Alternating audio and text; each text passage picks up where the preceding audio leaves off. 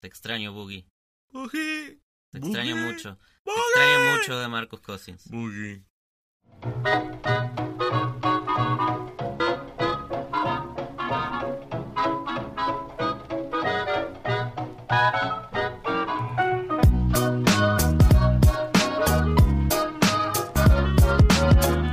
Y volvemos a Calientabancas. Estamos aquí en nuestro episodio 15. Yo soy Humberto.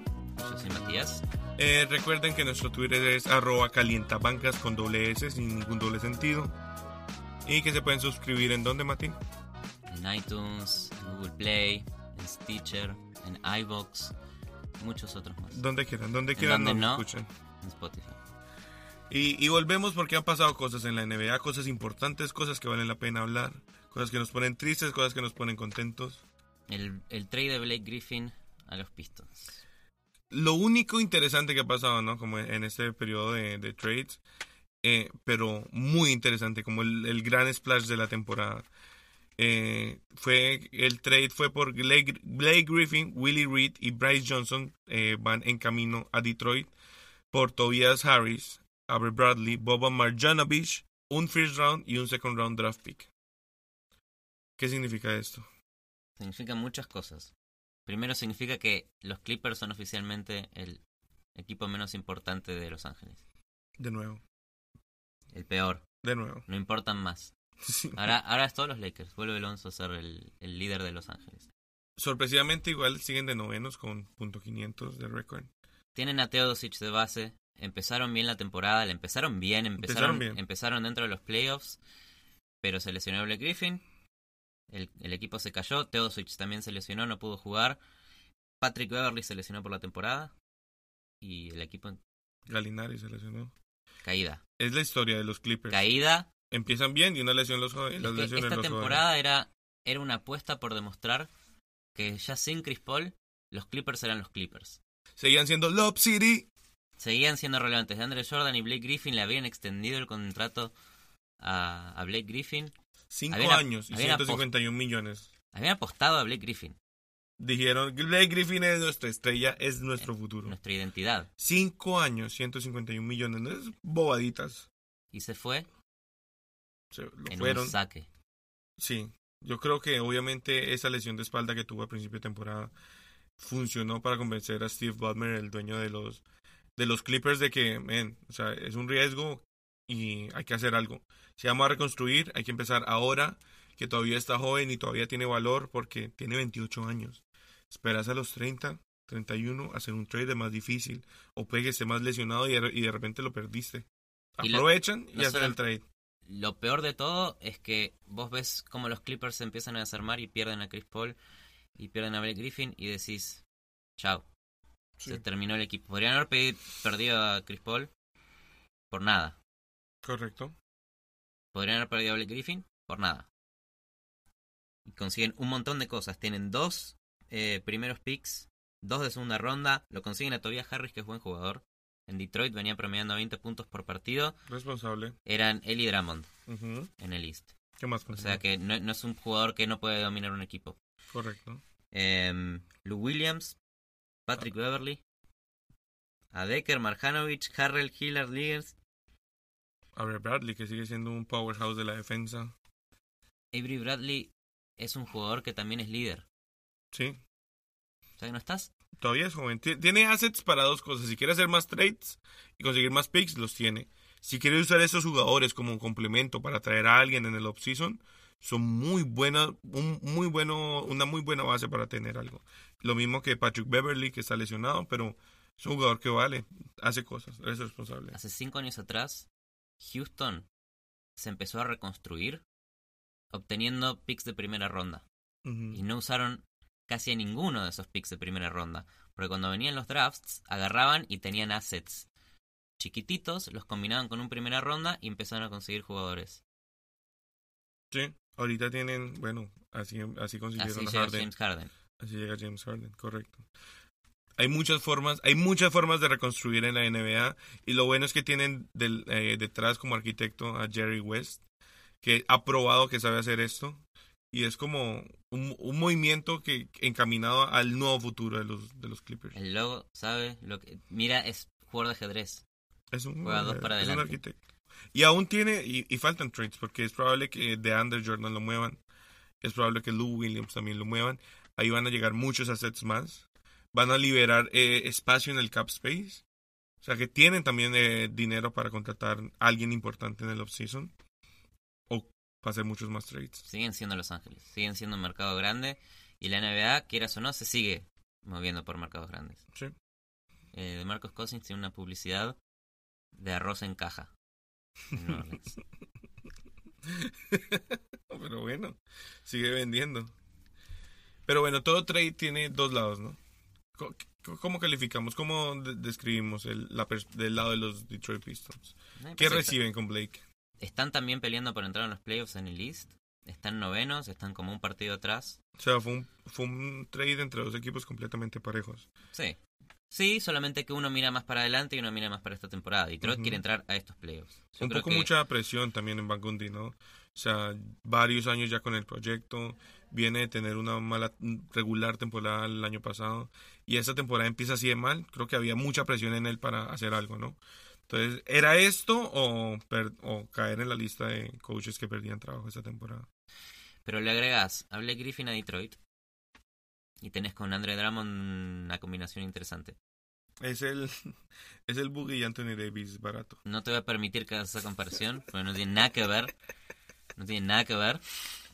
Pero, ok. Eh, Andre Drummond es un muy buen jugador, está mejorando mucho el porcentaje de Son dos tiros grandes libres. que se complementan. Es un, es un rebotero mejor de lo que es Anthony Davis para mí. Sí. Eh, pero en la ofensiva es muy limitada, la de Andre Drummond. Entonces, se- complementándosela con la de Blake Griffin, Correcto, tiene buen post, pasa, tira, muy muy versátil. Va a complementar obviamente porque juega más en el perímetro, juega más en el post, mientras André Drummond va a estar mucho más debajo de, del aro, es- eh, Limpia, limpiándole limpia la basura. Exacto. Cada vez que Blake Griffin haga un tiro de tres y de pronto no entre, va a estar ahí André Drummond para ti. Tenga, putback, putback dunk. Eso va a estar muy divertido de ver. Eh, es esa mi- micro tendencia que está cogiendo la NBA de, de armar a partir de los grandes, que es, es interesante también, una, como una mini contratendencia. Eh, y a ver qué pasa. También están estrenando arena en Detroit, entonces también les sirve para intentar vender más entradas. Detroit hace cuántos años no tiene relevancia como equipo, ahora llega un superstar. El que se lesiona mil veces por segundo, pero es un superstar. Sí, sigue siendo cinco veces All-Star. Eh, y de hecho, con su debut en Detroit, subió el rating a 5.5, yo no sé qué. Me gusta Eso es más de lo que lleva de desde, desde el 2008, se- según esto. Desde un part- el partido regular con más rating desde el 2008. Desde el 2008 la gente de Detroit No le importaba. No le importaba ver un partido de los Pistons. Eso es triste, eso te habla de la tristeza y de que Detroit está en reconstrucción como ciudad. Le mandamos un saludo a Detroit. Vamos, Detroit, somos fuertes. Mi única mm, mi, única duda, mi único miedo es que Blake Griffin es All-Star y todo lo que puedas decir como trae relevancia al mercado de Detroit. Pero sigue siendo de vidrio. Sí, ah, también hay que ver que fueron lesiones todas eh, independientes. Y, y de pronto, de pronto hay un nuevo renacer. Hay algo en la química que tiene este equipo, digamos, una de las declaraciones de Griffin, el man contó que antes del juego solo tuvieron oportunidad de armar cinco jugadas, eh, planear cinco jugadas, y que las mismas cinco jugadas las corrieron hasta morir en el partido, y con eso ganaron. O sea, es un nuevo inicio, y cada nuevo inicio hay que verlo con nueva cara. Ojalá ha sido una temporada llena de lesiones, eh, oscura en ese sentido, ojalá no hayan más, y ojalá puedas llegar a playoff y terminar la temporada. Este es un mensaje de apoyo A todos los lesionados. y eso es lo más triste de esta semana. ¿Qué ha pasado? Cuéntanos. Se lesionó de Marcus Cousins, lo sabemos todo, eh, lo vivimos muy muy de cerca. Se pierde el resto de la temporada de Marcus Cousins.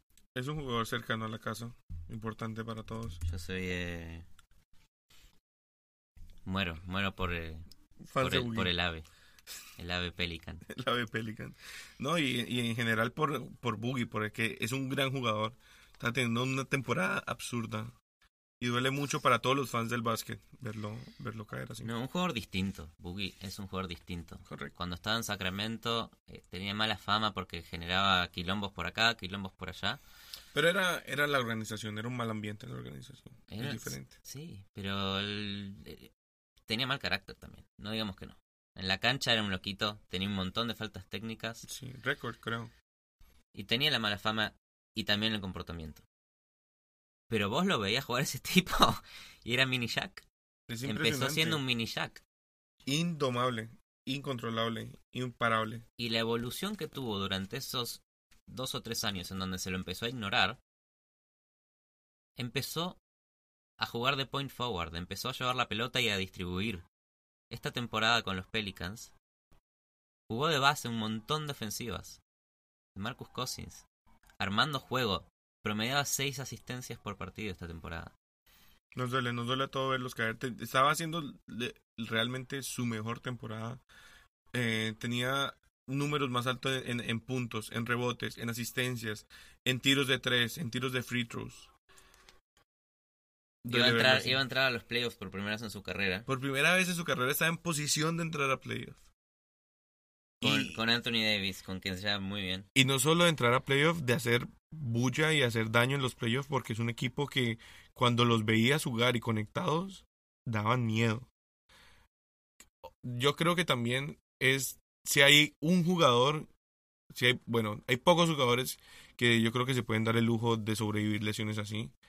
Uno de esos yo creo que podría ser LeBron James por su por la construcción física que tiene Es un robot.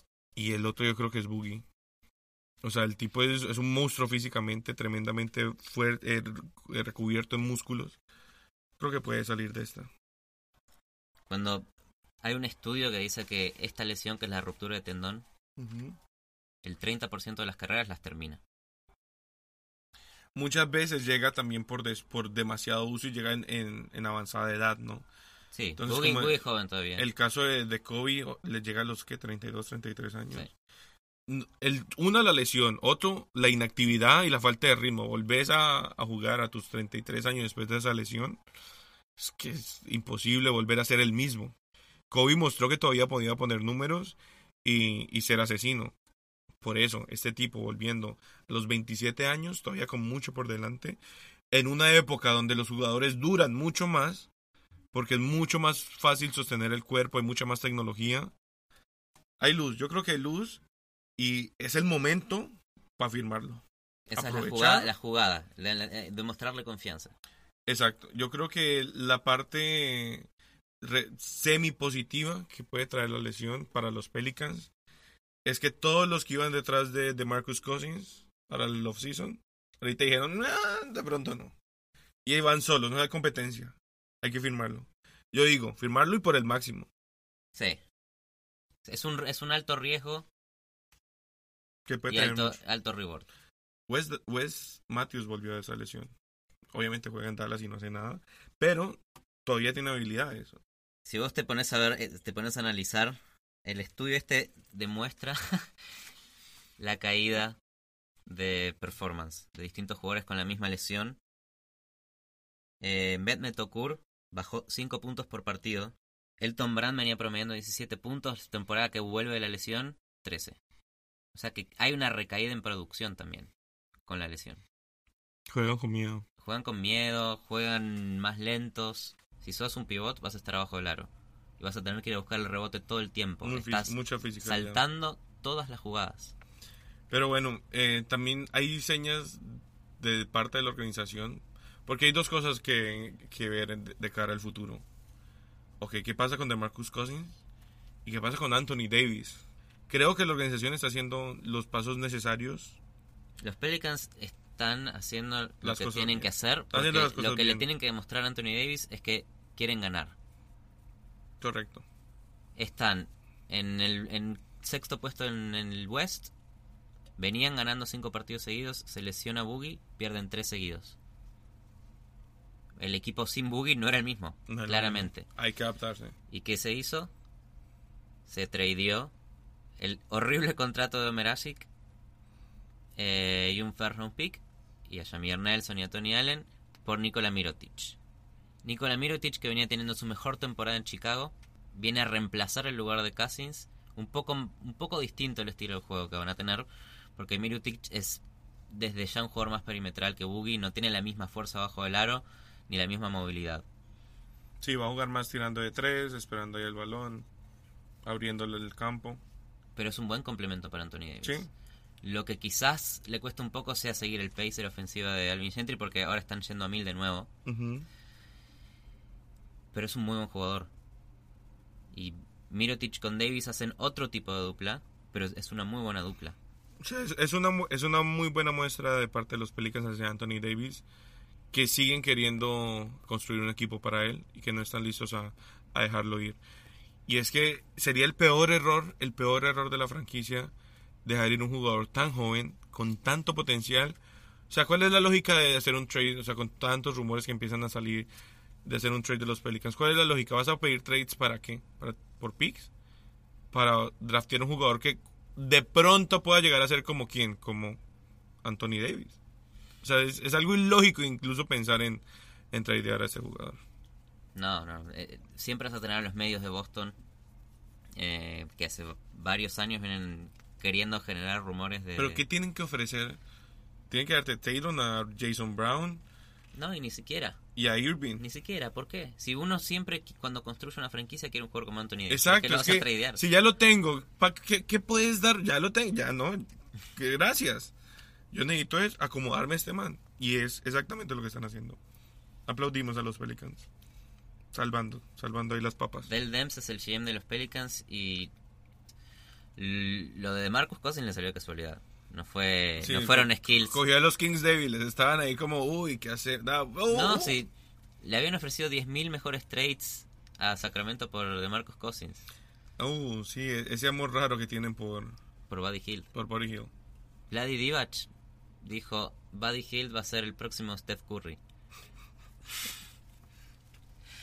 Y lo tradeó por, básicamente fue por un pick y por de Marcus Cousins. Sí. O sea que el trade fue por conseguir a Body Hill. Fue por conseguir a Buddy Hill. Qué loco. Exactamente. Qué loco. Exactamente.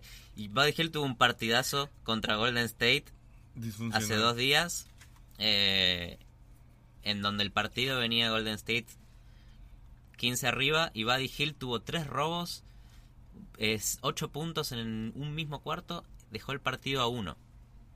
Solo Buddy Hill, después se les cayó porque es Sacramento. Sí. Pero Buddy Hill tiene momentos de grandeza todavía. Yo creo que va a ser un buen jugador. No va a ser un Steph Curry, pero va a ser un muy buen jugador. Lo escucharon acá primero. Ok. Buddy Hill va a ser un All-Star, Un All-Star. seguro. O sea que va a haber pagado el, el trade en algún momento. Para Sacramento sí, yo creo que sí. Sacramento tiene un núcleo de un montón de jugadores jóvenes. No, no se sorprendan si empiezan a de repente, ojalá, hacer las cosas bien. Bogdanovich, Darren Fox. Darren Es un equipo con futuro. Zach Randolph es el, el líder emocional del vestuario. El mentor. Vince Carter. Otro, se llenó de mentores. el equipo. Exacto. Eso es bueno. Y Darren Fox ha tenido juegos monstruos. A ver qué pasa. A ver si no la cagan. Eh, pero los Pelicans suelen hacer trades que funcionan para ambas partes. Porque esa es, eso es su estrategia de batalla. No es dominar a los demás. Es, vamos todos juntos. Vamos todos juntos a esto. Todo- eh, todos los equipos quieren mejorar. Y el trade que fue el trade que, que le hicieron a los Bulls por Mirotic también les ayuda. A ver, ¿cómo quedan los Bulls? Los Bulls quedan principalmente sin Mirotic que les hacía ganar partidos. Con Mirotic venían 14-11. Sin Mirotic 4 y 22. O sea O sea, de frente al tanking. va al tanking. Ok. Obviamente Chicago va a tanquear. Y esto le ayuda a tanquear. Va, a- va a ganar menos partidos, va a tener menos talento inmediato. Y va a generar más assets. Gracias, Pelicans. Los ayudan a soquear. Chicago se está formando muy bien con Chris Dunn.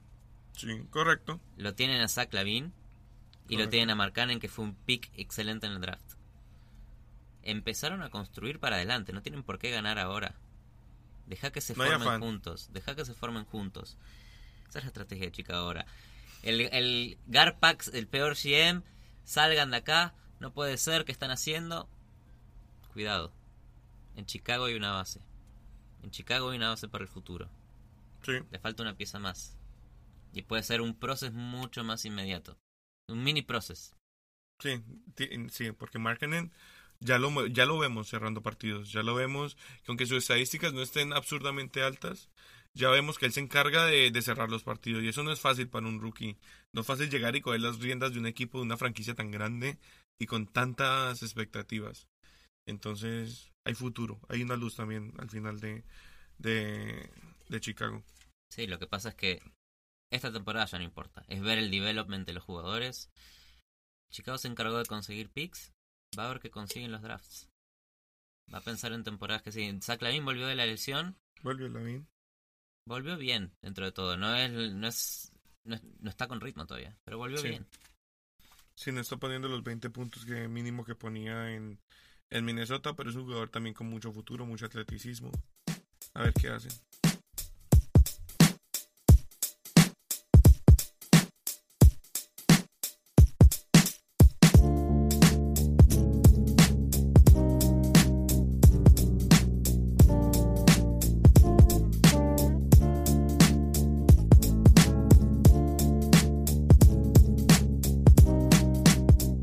Y seguimos, se- seguimos con un tema de que nunca nos vamos a cansar de hablar. ¿Qué está pasando en Cleveland? Crisis. Crisis, como siempre.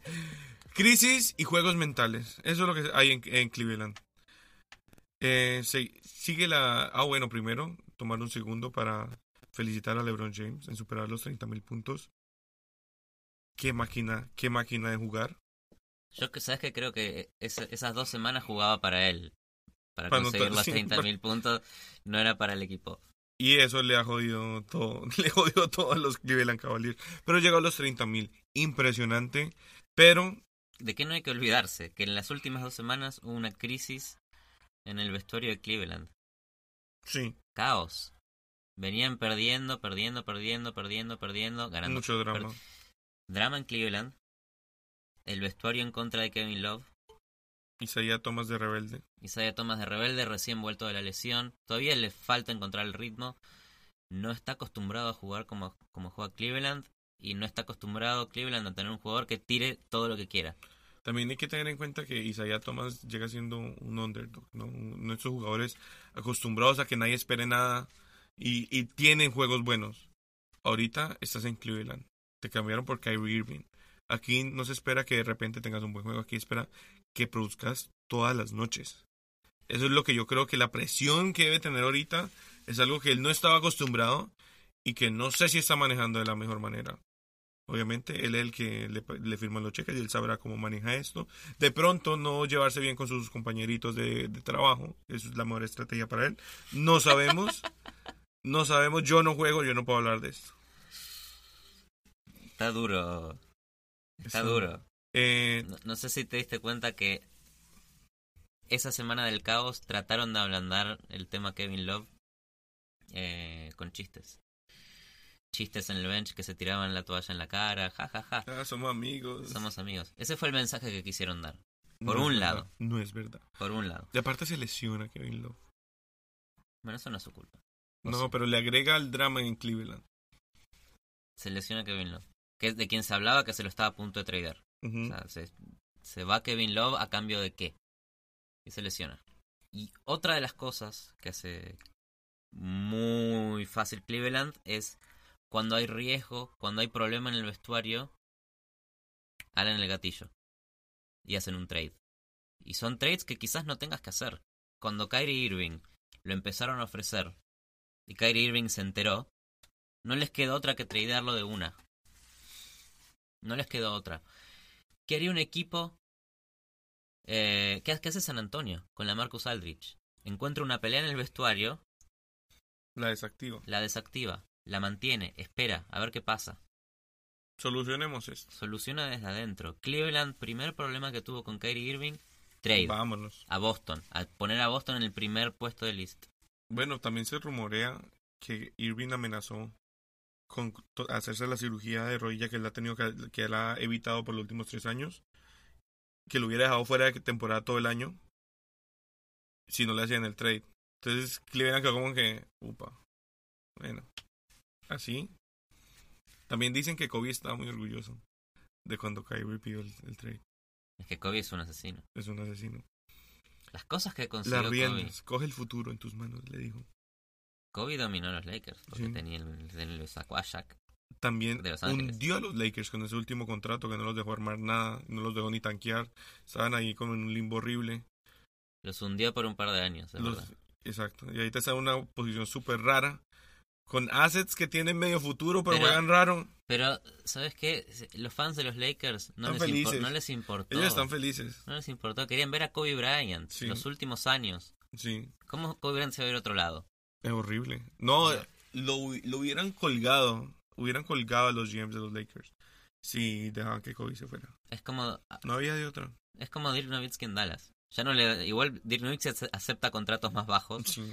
pero Mark Cuban le dijo a Dirk Nowitzki, "Vos vas a jugar hasta cuando quieras. Yo igual te voy a dar contratos. Aunque tengas 50 años y no te puedas mover, vos querés jugar, vas a jugar." Bueno, ese, pues, es, ese es el tipo de, de- ¿Y de- por qué no pueden ser como- todos como Tim Duncan? Porque Tim Duncan es un alien. No cobraba mucho, jugaba muy bien. ¿No? Es un alien, eso, 20 es un, temporadas. eso es un alien. 20 temporadas. Ganó su último campeonato en la temporada como 18, 19. Es un loco. Un alien. Esa, esa diferencia de desde 2007 hasta 2014, que tu siete años de diferencia entre campeonato y campeonato de Duncan, Manu, Tony Parker y Popovich, eso es lo más increíble, Sí. porque eso es lo que te demuestra la consistencia de San Antonio a lo largo de los Ahí años. estaban, ahí estaban, ahí estaban. Nunca dejaron de ser relevantes, todos los años en los playoffs, primeros cuatro puestos, Sí. Pues, todavía. consistencia, Ahí están. consistencia. Pero bueno, eh, pareciera que la crisis en Cleveland se está un poquito solucionando. Eh, Mentira, no se está solucionando. Le- Este es el mind game de LeBron. LeBron en la prensa desmiente todo. siempre. Yo n- no sé por qué, no sé por qué salen estas noticias. No sé, no sé qué Dejen salen. de hablar de esto. Dejen de esto hablar es un irrespeto con mis compañeros. LeBron James supuestamente está abierto a hablar con los 30 equipos de la NBA para su free agency. Sí le dan un máximo.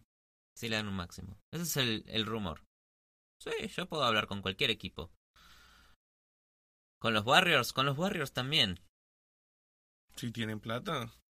Esto fue, esto fue un mensaje deliberado de Team LeBron para generar ansiedad en Cleveland. LeBron. LeBron está amenazando a Cleveland, desmintiendo que dijo que quiere hablar con Golden State para ponerles presión y que consigan un asset en el trade deadline. Queda poco. También, el otro lado es, pongan presión en Los Ángeles y en Houston, de que veas, si hay platica, yo voy. Si hay para dónde ir, si hay ofertas, yo escucho. O sea que sigue siendo un movimiento egoísta de LeBron. Sigue siendo, exacto. Team LeBron juega LeBron. para Team LeBron. Team LeBron, exactamente. ¿Se va o no se va? Depende. Depende de la te- del desarrollo de la temporada. Si, si Cleveland lo saca de Tyron Lue y le da player coach a LeBron, Upa. LeBron, lo sos todo. Haz lo que quieras. Haz lo que quieras. ¿Eso, ¿Eso sí que era permitido? Yo sé que Bill Russell lo hizo, pero Sí, player coach. hoy en día se podría hacer. Claro que sí. Eso sería divertido. Solo porque estoy seguro que todos los jugadores lo van a odiar. Lo van a putear y van a, le va a ir horrible. Que no puede ser player coach. Eso funcionaba con Bill Russell en esa época. Porque era el único que era medio decente en el equipo y que medio entendía el juego y que ya había ganado como ocho campeonatos. Pero LeBron va a estar Wade como que no, güey. Pero sería muy bueno verlo a LeBron player coach. Sería muy divertido, pero Todos quisiéramos que fracase o que triunfe. ¿Qué es lo que queremos? Yo no sé, yo creo que me divertiría viendo el drama. Yo, cre- yo creo, más bien, si le está yendo muy bien, quisiera que le fuera mal.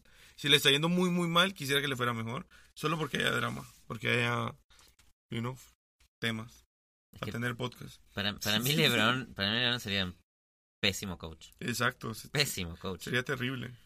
Pésimo coach. Le grita a los compañeros eh, por cosas que él no tiene ganas de hacer. Por perder rebotes que no eran de ellos. Por hacer, sí, es horrible. ¿Qué clase de coach es LeBron? Igual entiende el juego, pero desde el piso. No se lo sabe transmitir a los demás. Muchos jugadores que fu- fueron muy inteligentes en la cancha, Isaiah Thomas, por ejemplo, el viejo, no fue muy buen coach. Es que vos podés tener todo el conocimiento, pero si no podés transmitirlo y Exacto. organizarlo en un pensamiento que te lo entiendan fácil, Es que sí, no, no es sos buen coach. Y hay jugadores que no eran tan buenos y son muy buenos coach. Eric Spoelstra. No era buen jugador. No era nada bueno. Jugó en college, pero no llegó a nada. Pero tremendo coach. Eh, entrenador del mes también. Premiado. Gracias. ¿Vos, cre- ¿Vos todavía crees que esta temporada merece Coach of the Year? Hay que ver, sí, todavía está candidato. Tercer, cuarto puesto.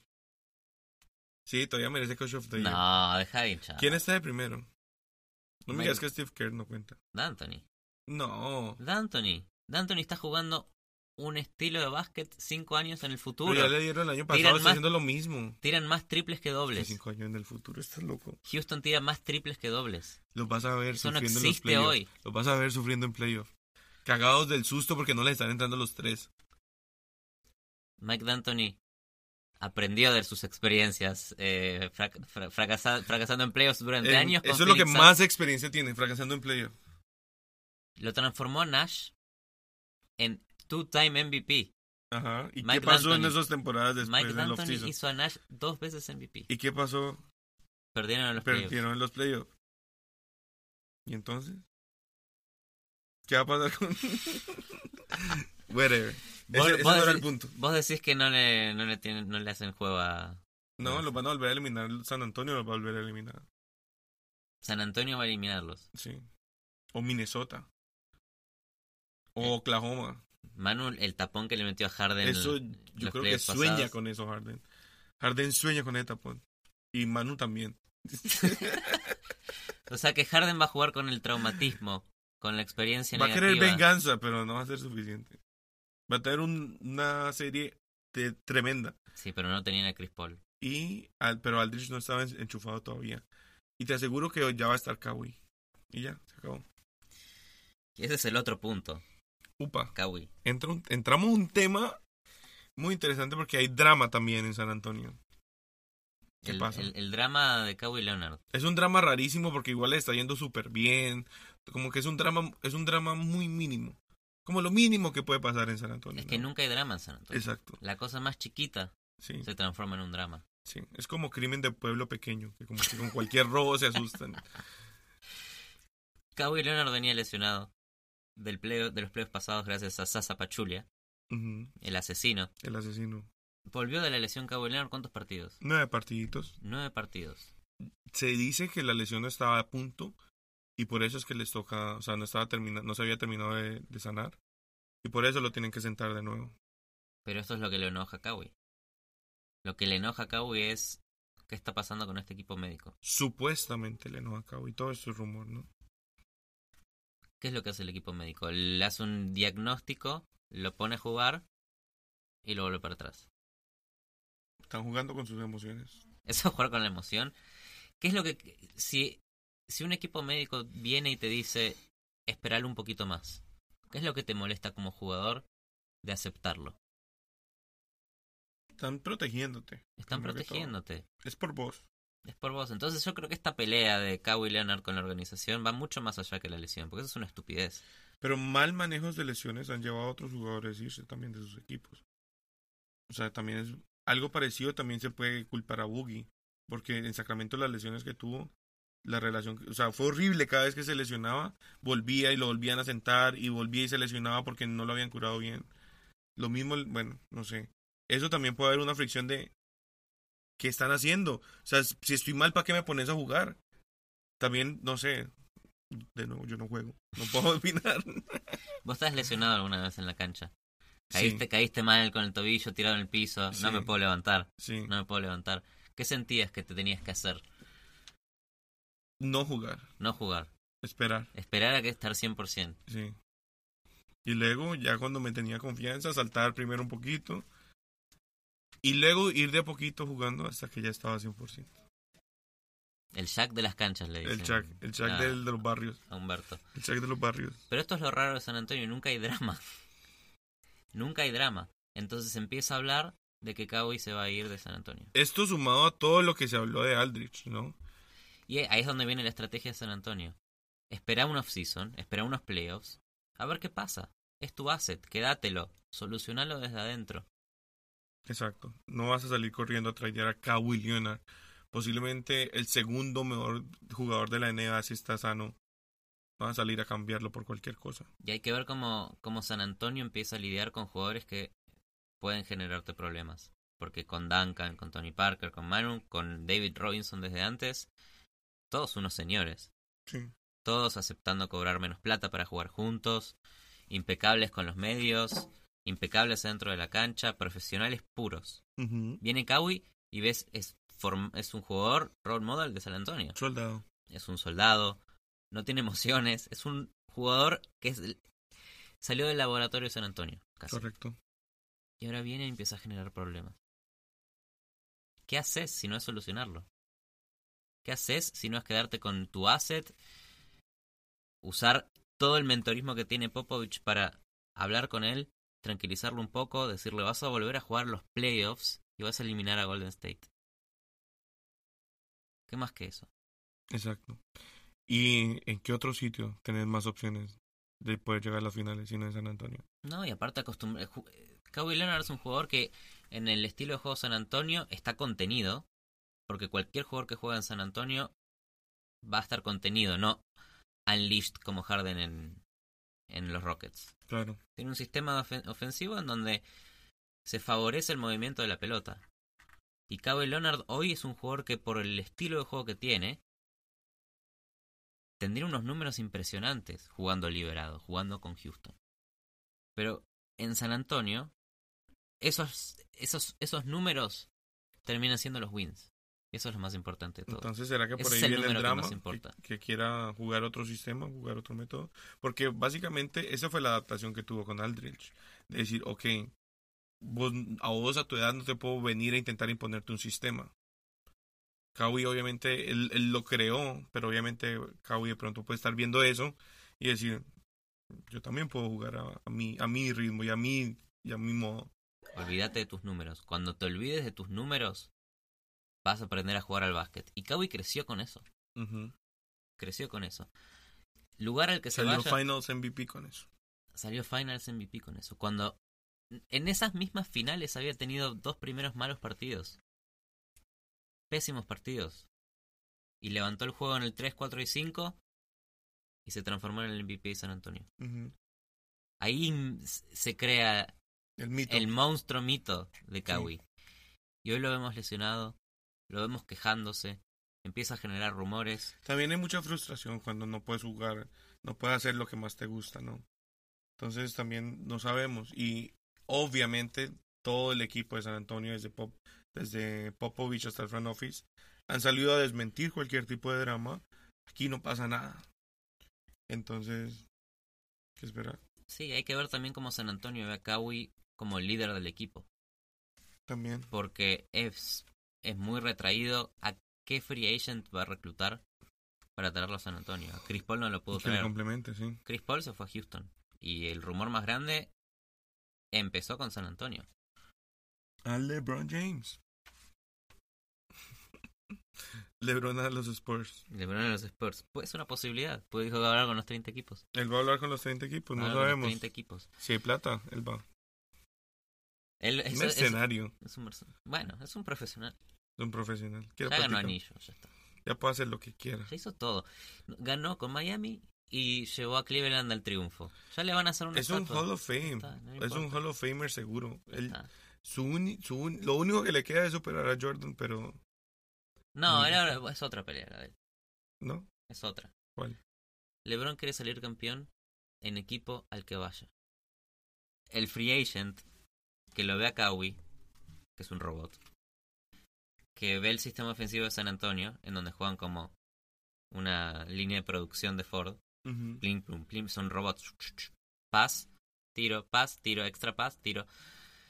Ya suena robótico hasta lo que acabo de decir recién. Sí. Entonces, ¿cómo vas a ir al régimen militar de Popovich, en donde tenés que entrenar 400 días a la semana, tenés que practicar lo que te falta hacer bien, tenés que romperte el culo, o no te vas a ganar ni los minutos? De John Murray se gana la titularidad de Tony Parker, no solamente por el juego, por el esfuerzo también. Porque Popovich no te premia si no haces esfuerzo.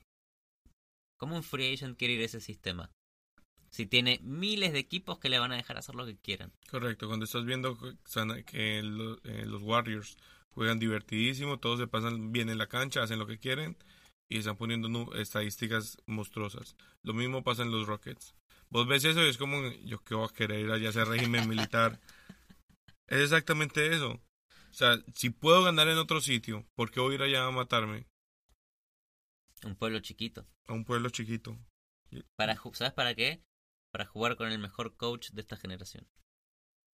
Sí, pues. Jugar con Popovich te debe transformar la cabeza también. LeBron en las Olimpiadas que jugó con Popovich como asistente dijo que le transformó la cabeza. ¿Por qué no va a querer ir a jugar con él? Es probable, son buenos amigos, le cae bien. Saben, saben que entienden el Tomar vinito allá, relajado. ¿Qué te hace pensar esto de Kawhi? Que es lo mismo que decía antes con la Marcus Aldrich. Si te querés ir de San Antonio, ¿qué tipo de jugador sos? Si, si te querés ir de jugar con el mejor coach de todos, ¿cómo puedo tener la garantía de que en mi equipo no generes problemas y quilombos? ¿Cómo es eso diferente a Kyrie Irving no queriendo jugar más con el mejor jugador de la historia? Posi- posiblemente. Bueno, lo, que, lo primero que dice Kyrie Irving es, por fin estoy en un equipo en donde se juega con una ofensiva decente. Brad Stevens tiene una ofensiva. eh, veía a Tyron Lue y a LeBron. eh, y hay, hay un video en donde Kobe explica la ofensiva de, de Cleveland muy bien. Son dos crowns, Kyrie Irving y LeBron. Todo pasa por ellos. Toda la ofensiva va a pasar siempre por ellos. Todas las jugadas van a dominar la pelota en una situación en donde generen espacio para los demás. Sí. Si no generan Un drive a la canasta o un pase. y si no genera un espacio, la pelota vuelve a uno de ellos dos para intentar lo mismo. Así de simple es la ofensiva de... Es un ciclo. Es un ciclo. Es un ciclo en donde no hay movimiento con screens, no hay jugadores que pasen por atrás. Es un estilo de ofensivo en donde la pelota pasa por dos ejes. Que ahí es donde falla también Isaiah Thomas. Es donde falla Isaiah Thomas. No entiende, No es lo mismo. no entiende ser un crown, no entiende el generar espacios así como buscar tiros para él. Popovich un gran mentor, Sí, Spolstra un gran mentor, sí. todos mentores. Pat Riley un, un gran mentor. Ah, Tyron Lue no, no, no es un gran mentor. no, es terrible, coach. Solo está ahí porque a LeBron le cae bien. Jason Kidd es un buen mentor. Es un buen mentor. Mucha experiencia, demasiada experiencia. Y no es mal coach, o sea, en los Nets tuvo un terrible equipo y aún así intentaba hacer las cosas bien. Y aquí estaba todavía en playoff, creo. Tuvo una mala racha y le costó. Tuvo una mala racha, Pero, se costó, fue pero a playoff la temporada pasada y jugó muy bien. Fue la revelación, pues, de de, de Giannis. la revelación de Giannis. Pero ahí es, ahí es donde viene mi pregunta. Ujú. ¿A Giannis lo inventa Jason Kidd? ¿O se podría haber inventado él solo? Cuando vos ves, vos ves a un tipo que mide eh, 6'10, 6'11 y lleva la pelota y te la vuelca desde la línea 3. Yo creo que liberó a Giannis. Llegó y le quitó la cadena y le dijo, go, be. Hace lo que quieres. Cualquier otro coach le podría haber dicho, Esta es la jugada. Popovich le podría haber dicho, vos tenés que jugar en esta posición haciendo esto. Claro. Te y no le hubiera dejado ser libre a Giannis. Sí, Giannis lo que necesi- necesitaba era transformarse en una bestia en donde no importa y tenga la luz verde para hacer lo que quiera. Y así es como se transforma Giannis en Giannis, siendo libre, siendo un superhéroe, siendo el mejor jugador de la NBA dentro de dos meses. Se transforma en los playoffs y gana las finales. Upa. Lo escucharon acá. Más predicciones. Cero locas, además. Lo escucharon primero en Calientabancas. Giannis sale campeón de la mano de quién? no de Jason Kidd. No de Jason Kidd, del asistente técnico. Joe Prunty, que viene siendo asistente de Milwaukee desde el 2014, se hizo desde abajo, consigue ser el head coach de, un- de una organización para la que trabajó durante cuatro años. Que de pronto es, es el, la revelación que necesitaba Giannis. No sabemos. Empezó siendo asistente en San Antonio con Greg Popovich. Mm, Ese es su inicio. empezó bien. Ese es el inicio. De Cabe notar también que Giannis intentó defender a Jason Kidd y salvar su puesto. Pero no había nada que hacer en- ya en ese punto. No, Milwaukee venía jugando mal. Venía con muchos problemas en defensa. No tan graves como los de Cleveland. Que Cleveland no tiene un movimiento en defensa de transición. Cualquier fast break es un punto. Pero venía con muchos problemas y la ofensiva, eh, Terrible. Darle la pelota a Jennings para que haga lo que quieras, está perfecto. Pero también tenés que tratar de hacer jugar un poquito a Middleton, tenés que hacer jugar un poquito a Brogdon. Bueno, volvió Jabari Parker. Hay que Jabari Parker acaba de volver. Un año sin jugar. Acaba de volver Jabari Parker. Metió 10 puntos en 11 minutos. Es de mis de jugadores favoritos. Me encanta. A ver qué pasa. Jabari Parker sigue siendo un posible All-Star Tiene en mis ojos. 21 años también. Le va a ir muy bien. ¿Sabes cuántos años tiene Anthony Davis? ¿Cuántos? 24 años. 24 añitos. 24 añitos. Todavía le queda muchísimo. Muchísimo. ¿Qué vas No, a tradear? No, no está en Final Form. No, exacto. Le quedan como tres años todavía de desarrollo. De- antes sí, de que veamos. Tres años mejorando. Ujú. Eso es Anthony Le Davis. falta crecer todavía incluso en tamaño. Al Unibrow. al Brown. LeBron como hasta los 27 seguía ganando músculo. Y a Anthony Davis le crece la ceja. Y el Unibrow le va a crecer también. Podemos tener una sección. Eventualmente Eh. le va a recorrer la cabeza. Necesito que de ahora en más haya una sección Dedica al Unibrow. dedicada al Unibrow. Ok. Todos los días vamos a hablar del hablemos, Unibrow. hablemos de, de cuánto, cre- cuánto creció la ceja de Anthony Davis, si se la está depilando, si la tiene igual, eh, si está considerando afeitársela o no. Eh, él dijo que no, que lo que lo que lo hace Unibrow es su Unibrow, Es su Unibrow. Registró la marca. el registro de marca. Y de Marcus Cousins es un gran amigo de ese Unibrow. Se va a dejar crecer el Unibrow. y van a llegar juntos y van a jugar las finales de la NBA contra los Milwaukee Bucks de Giannis. Buena final. Final 2000, Pero la va a ganar. La va a ganar Giannis. final 2019 de la NBA. No existe más Cleveland, no existe más LeBron, no existe más Golden State, ni Curry, ni Steve Kerr, ni Kevin Durant, ni Ex- Kawhi. Existe Boogie y Anthony Davis. Y Giannis y Jabari. Esa es la final. Bello. Bella final. Bella final. No, ¿Quién gana? No, no, ya dijimos que gana Giannis. No, no, no. Vos dijiste que gana Giannis. No, no, no. Esto va a siete partidos y gana Giannis. y gana. No puedes cambiar tu predicción. sí ganaría Anthony Davis. Ah, bueno, y Robin López se afeitó. Chao. Chao. Muchas gracias. Hasta luego. Este fue nuestro show. Recuerden que somos Humberto Maldonado. Matías Candia. Eh, recuerden también seguirnos en Twitter en arroba calientabancas con doble S al final, sin ningún doble sentido. Y también que se pueden suscribir en donde, En todos lados, ya lo dije. ya lo dijimos. Vuelvan a, si quieren saber dónde, vuelvan y En pongan el el episodio. principio. Ahí lo dijimos. Eh, un saludo también a Kobe que nos escuchas. Eh, felicitaciones por tu nominación al Oscar. Gracias muchachos.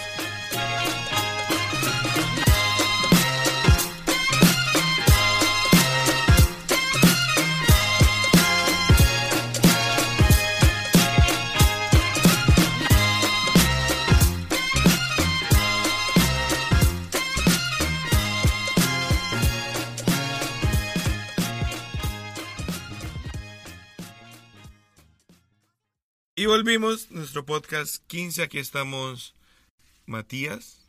Y Humberto, pero yo soy Matías y vos sos Humberto. sí, volvamos a empezar.